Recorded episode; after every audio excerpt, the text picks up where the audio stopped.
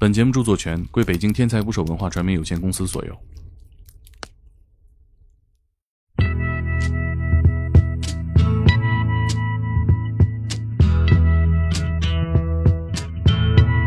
大家好，我是天才捕手 FM 的猛哥，今天又要跟大家介绍一个新栏目。因为上次我的新栏目《猛言猛语》一发出来，天才捕手计划的公众号就消失了半个月。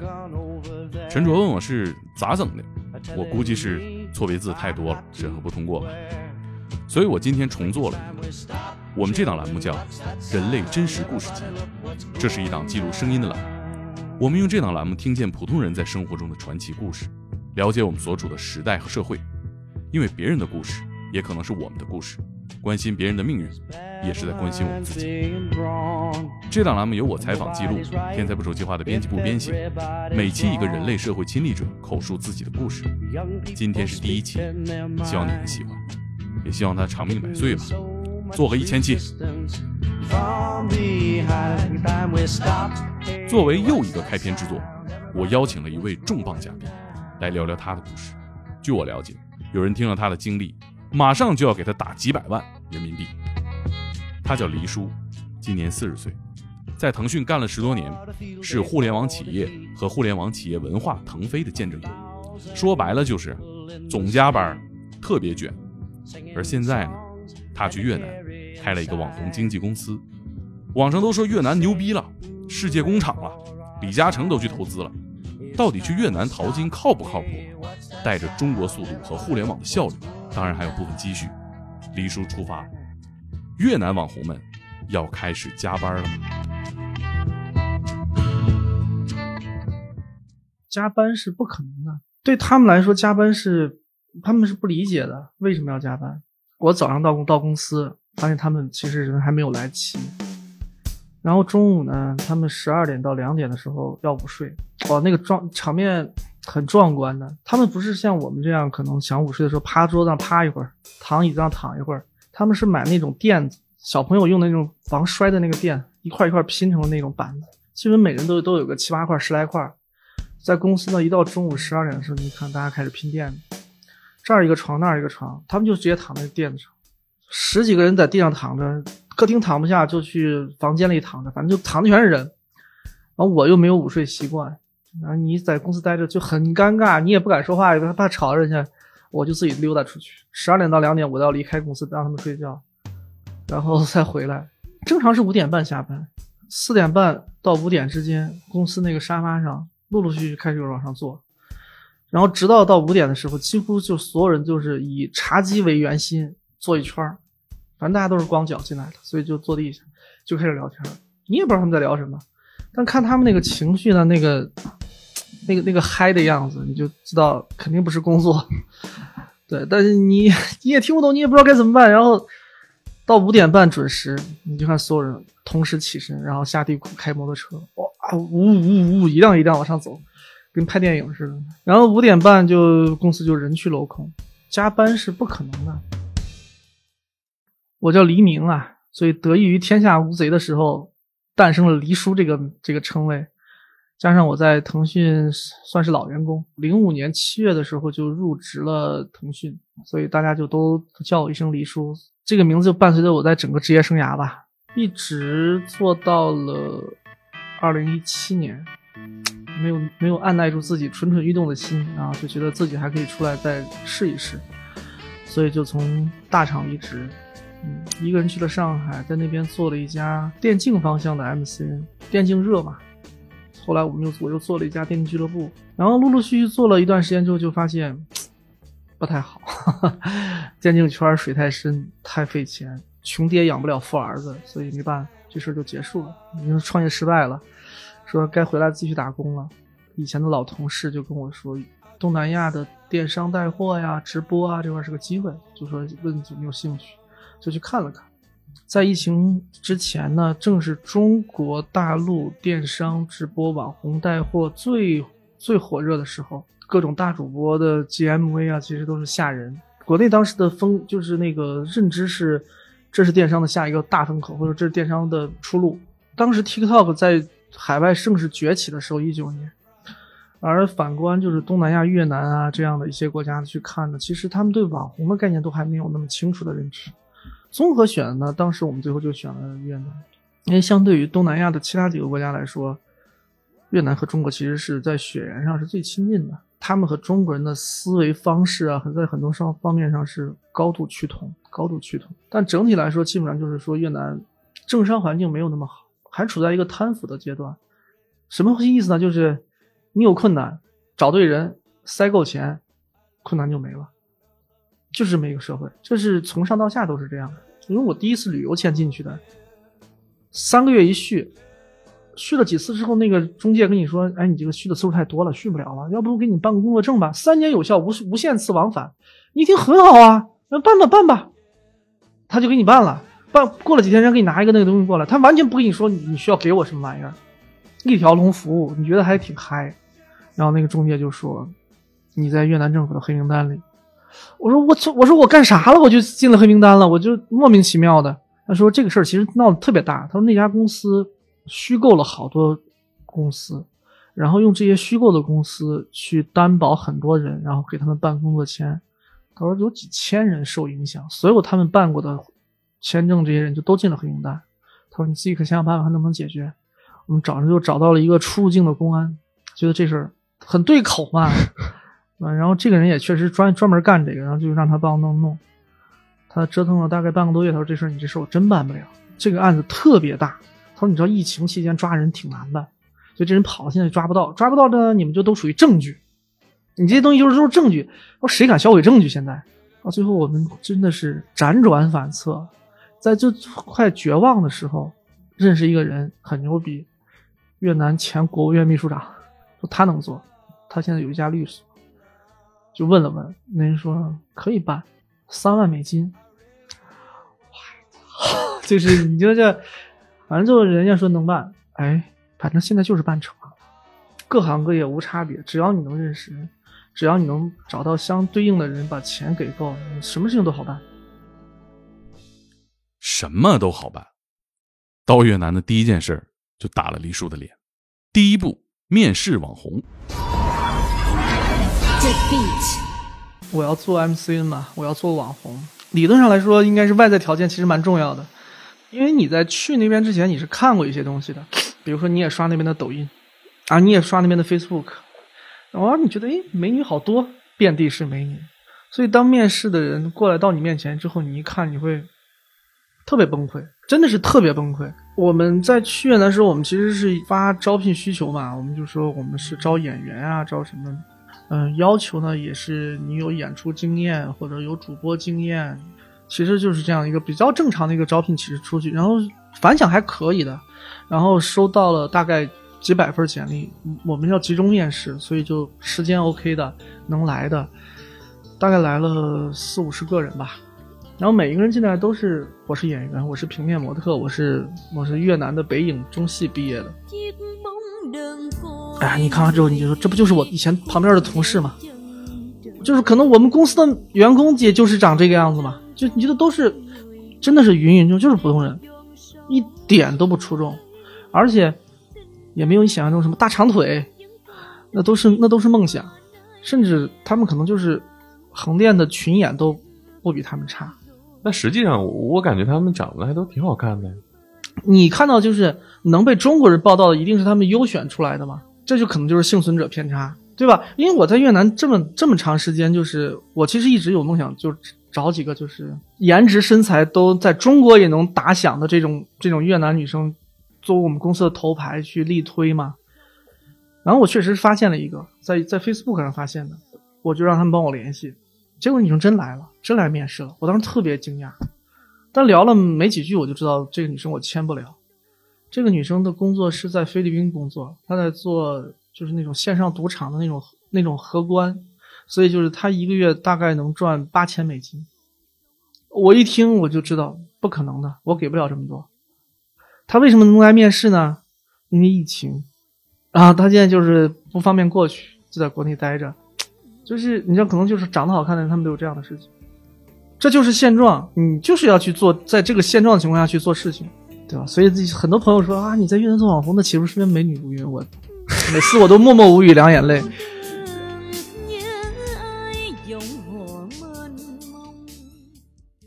中国的视频行业其实是爱优腾三家高举高达的模式，准入门槛非常高，但是在那边不是，或者说其实除了中国以外都不是。牛逼的电视剧当然成本高了，但你要考虑到越南，其实他们的基本电视台娱乐业务其实都有一些背景，军方背景什么这种，军方背景你就知道他们做不出什么好剧。所以就是如果你想去当演员，你有大把的演出机会。不挑你的容貌，不挑你的演技，什么都不挑，所以机会非常多。这就是为什么来面试的每一个人跟我说他们都是演员，而且还都能拿出作品，你会觉得很惊讶。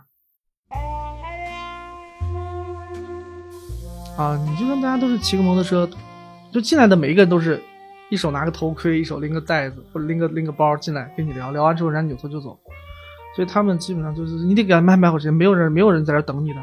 所以你可以让人等个十来分钟没问题，就是哎，我们上映还没结束，稍等一会儿，能理解。但是你要是让人从中午一直，绝对不可能，扭头就走了。这不光是我们这个行业了，不是说他们都觉得自己是网红啊，或者有多不是的。越南年轻人就是这样的，很多在那边开厂的中国人也都有这样的感知。好不容易培养出来一个流水线上的手手，花了三五个月。就是产量呀，或者合格率啊开始上升了，可能就因为一些小知识，人说走就走，就是没人家不考虑，因为他从你这儿走了之后，他第二天可以在旁边继续找到一份新工作，呃，没有任何的就中间这种说要找工作的时间差。他们对越南人来说机会太多了，可能比如说在中国，你想你离职之前你会想，哎呀，应该骑驴找马嘛，找到好下一份工作之后再离职嘛，然后呢，哎呀，我的工资能涨多少啊？这是基本上这是一个必要考虑的两个因素，但在那边他们不会这样考虑，他们先考虑就是干的开不开心，不开心离职，再找下一份工作。他在他们那边一个月赚两三百美金，呃，三百美金吧，可以正常生活；一个月赚六百美金也是正常生活；一个月赚一千美金还是正常生活。而且这三种人是可以很好的在一起玩的，就都是年轻人的话是没有任何大家不会觉得。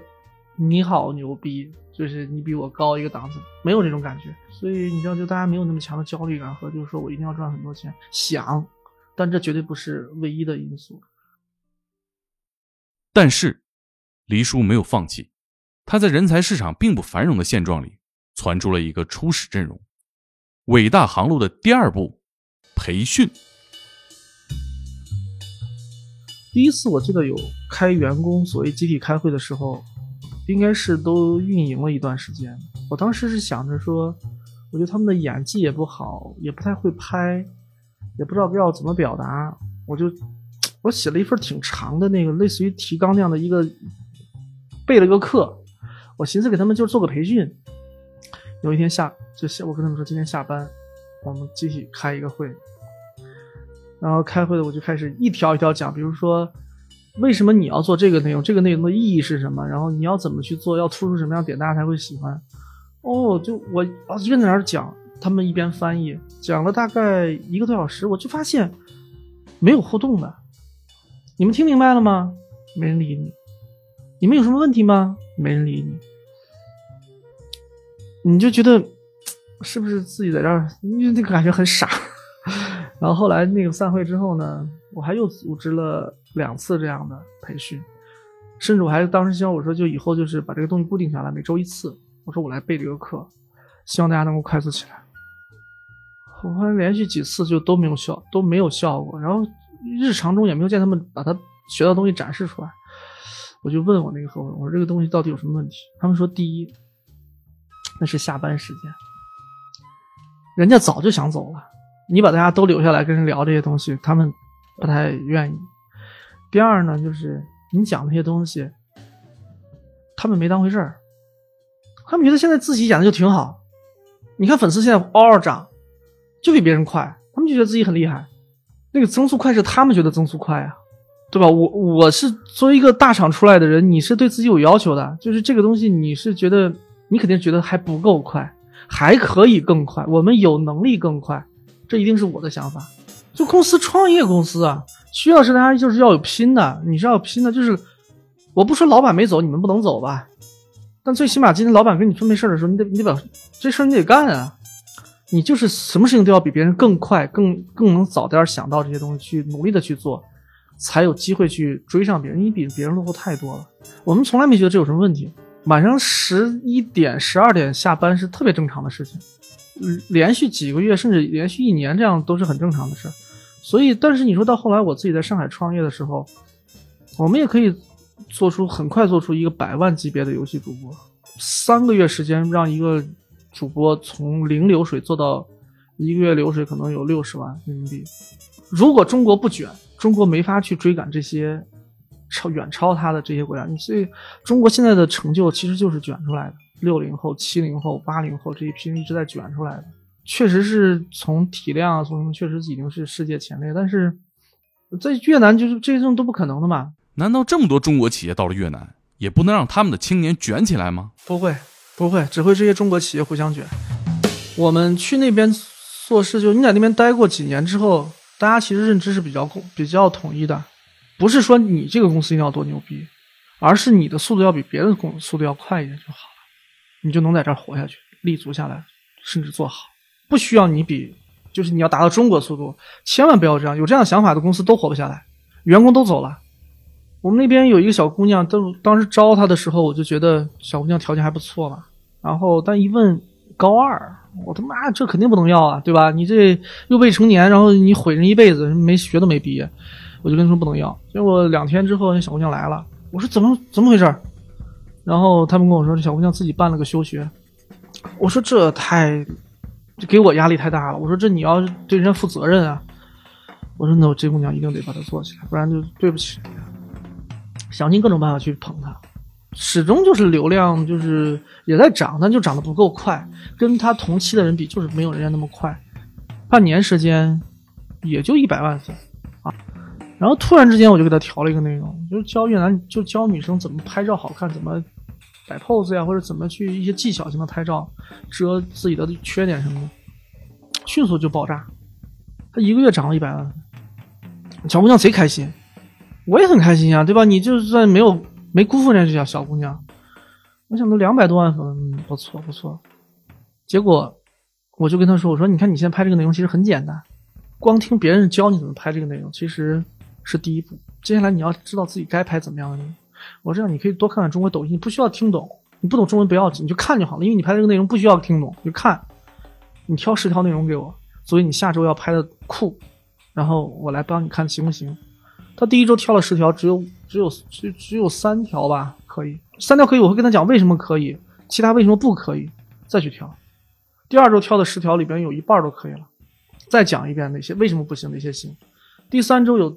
八条可以，已经完全能够支撑他一周一更，一日一更了，特别开心。我就我还跟别人当天跟他讲完之后，我表扬他，他走了，我还跟我那后人说，我说你看，这小姑娘成熟了，成长了，可以了，就是以后可以独立干了，以后就只要给她配个摄影师就行了。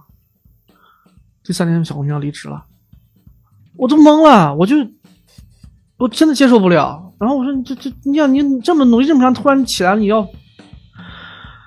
哎，我就问那个后那后人就跟我说，小姑娘说，老板对她不好，老板针对她，别人下班都不用，就是别人都不用做这些事情，只有她需要自己去做找内容，自己去给自己去找东西。老板不喜欢她，老板针对她。今天如果中国一个公司是有这样的情况发生，只会是别的人在说，老板肯定是看上这个妹子了。”他俩肯定有不同的、不寻常的关系，不然为什么会力捧她？老板手拉手教，对吧？我要离职，就是那姑娘就是走了之后，别人也觉得没什么，就觉得很正常。因为越南年轻人就是这样的，说走就走，没有说你再挽留一下，或者说就是这种说走就走。小姑娘走了之后呢，大半年都过去了，有一天突然间我在公司见到他，哎呦，你怎么回来了？然后他们跟我说，他是那个在附近办事儿，啊，就想说来见见老同事，那就过来聊聊天儿。我就看他就是跟大家聊聊天儿，然后刚好就因为我们之前很多账号要拍摄，其实有时候需要一些类似于群演这样的，他也又上去又演一演，我觉得也挺好的。反正就是也不用给钱，我觉得我问了问他，他说他现在在参加一个什么什么选拔，然后怎么样培训。我说哦，挺好的，去吧。又过了几个月，我的合伙人就跟我说，说是他想回来，因为在这个期间，他其实你会发现他突然之间就总频繁的回来，然后来跟大家聊天参与。他想回来，我就说我不要。我说他有没有想现在回来干嘛？他之前那个账号我已经给了别人了，而且做的继续做的还不错。那么你回来干啥呢？你现在回来做的内容还跟以前一样吗？那还是说你要做什么新内容？你自己想清楚了没有？没想清楚，我不要。大概大半年的时间来给自己降速，就你知道，就是你以前我准时上班，员工没来，中午呢你还得出去溜达，给他们让让位置，让他们睡觉，下午呢你还得看着他们提前提前在那聊天儿。你作为一个创业公司老板，你那个内心焦虑程度，你真的是非常大的。就是地库里，因为他那个地库都是地库是下坡的地库，然后然后一个坡上。的。你看我说嗡嗡嗡，一个一个，他就挺有意思。但时间长，你就觉得听到那个声音真的好烦，就知道他们都走了，就公司就你一个人。你自己在那儿晚上会工作到什么时候？凌晨三四点钟。因为到了后来，我为了调整自己的心态，我会愿意工作的比较晚。这样子，我早上我不去公司，我不见你们啊，我等你们睡醒了之后，中午睡醒了之后我再去公司。这样子，我每天只用。感受一次你们骑摩托车走的状态就好了，我就不用再去受前两次的煎熬，一个是迟到，一个是午休午睡。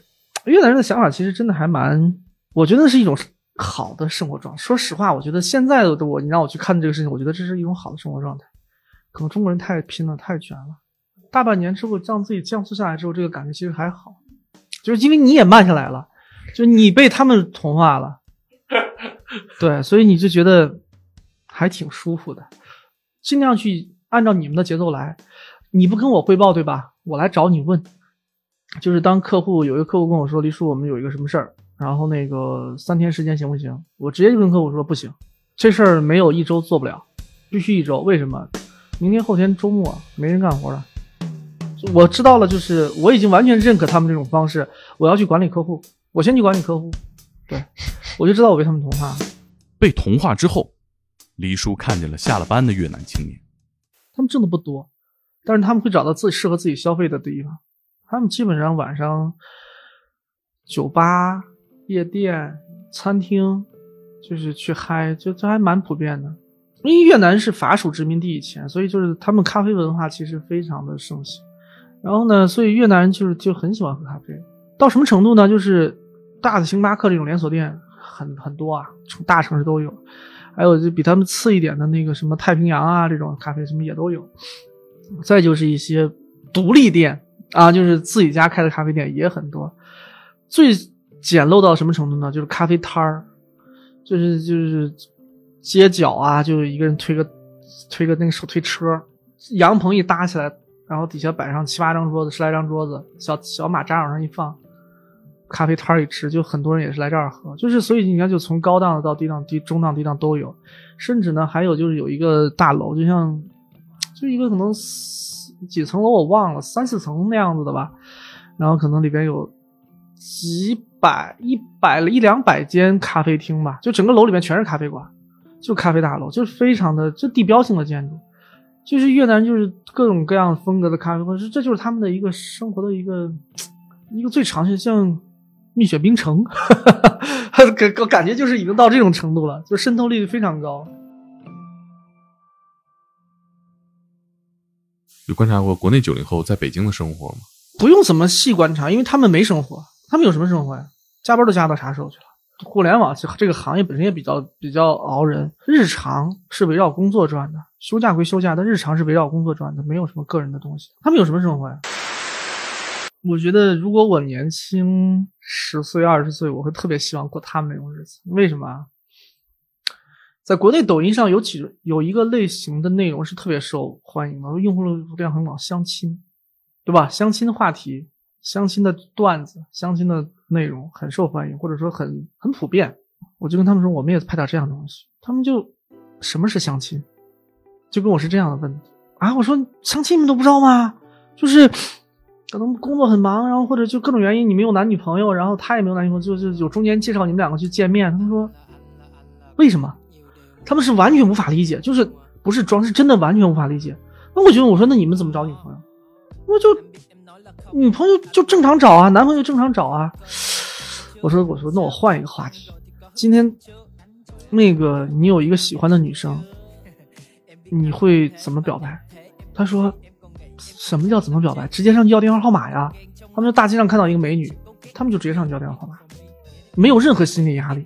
比如说他们看到有一个美女什么的，他们真的就直接上去要电话号码，美女就直接，我还没见过他们失手过，因为他们就说，我问了女生嘛，我大街上有人问你电话要，他说没有什么不能给的，只要就年龄差不多，看起来也不像坏人，也没那么讨厌他，或者心情也不错，就你就给呗，一个电话号码而已嘛。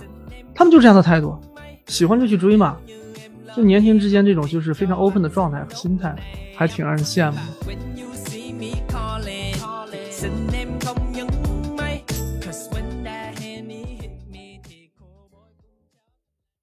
什么时候再回去呢？我可能明天就走了，我明天早上一早的飞机就走，因为去那边要见大佬啊，投资圈的大佬。因为我的目标是做东南亚最大的 MC，因为我们现在已经是越南第一了。我们在越南已经拥有八千多万粉丝，几乎等同于越南的人口总数，所以越南只是我的第一站嘛。我是我是要打算下一站，比如泰国什么，我是要再走的。如果有很好的几个中国人，就他能够负责你各个方向的，他们有专精的领域，组成这样一个战斗力的团队，我非常希望有这样的情况出现，这个效率会更高。我只是去迎合你的工作习惯而已，但是我的大的工作目标不会，就是我可能比如说原计划这个事情我要一个月完成，但实际上我的底线是三个月，你不要超过这个底线。以上就是本期人类真实故事集，在各大音频平台搜索“天才不说 FM” 订阅，感谢收听，我是猛哥，我们下期见。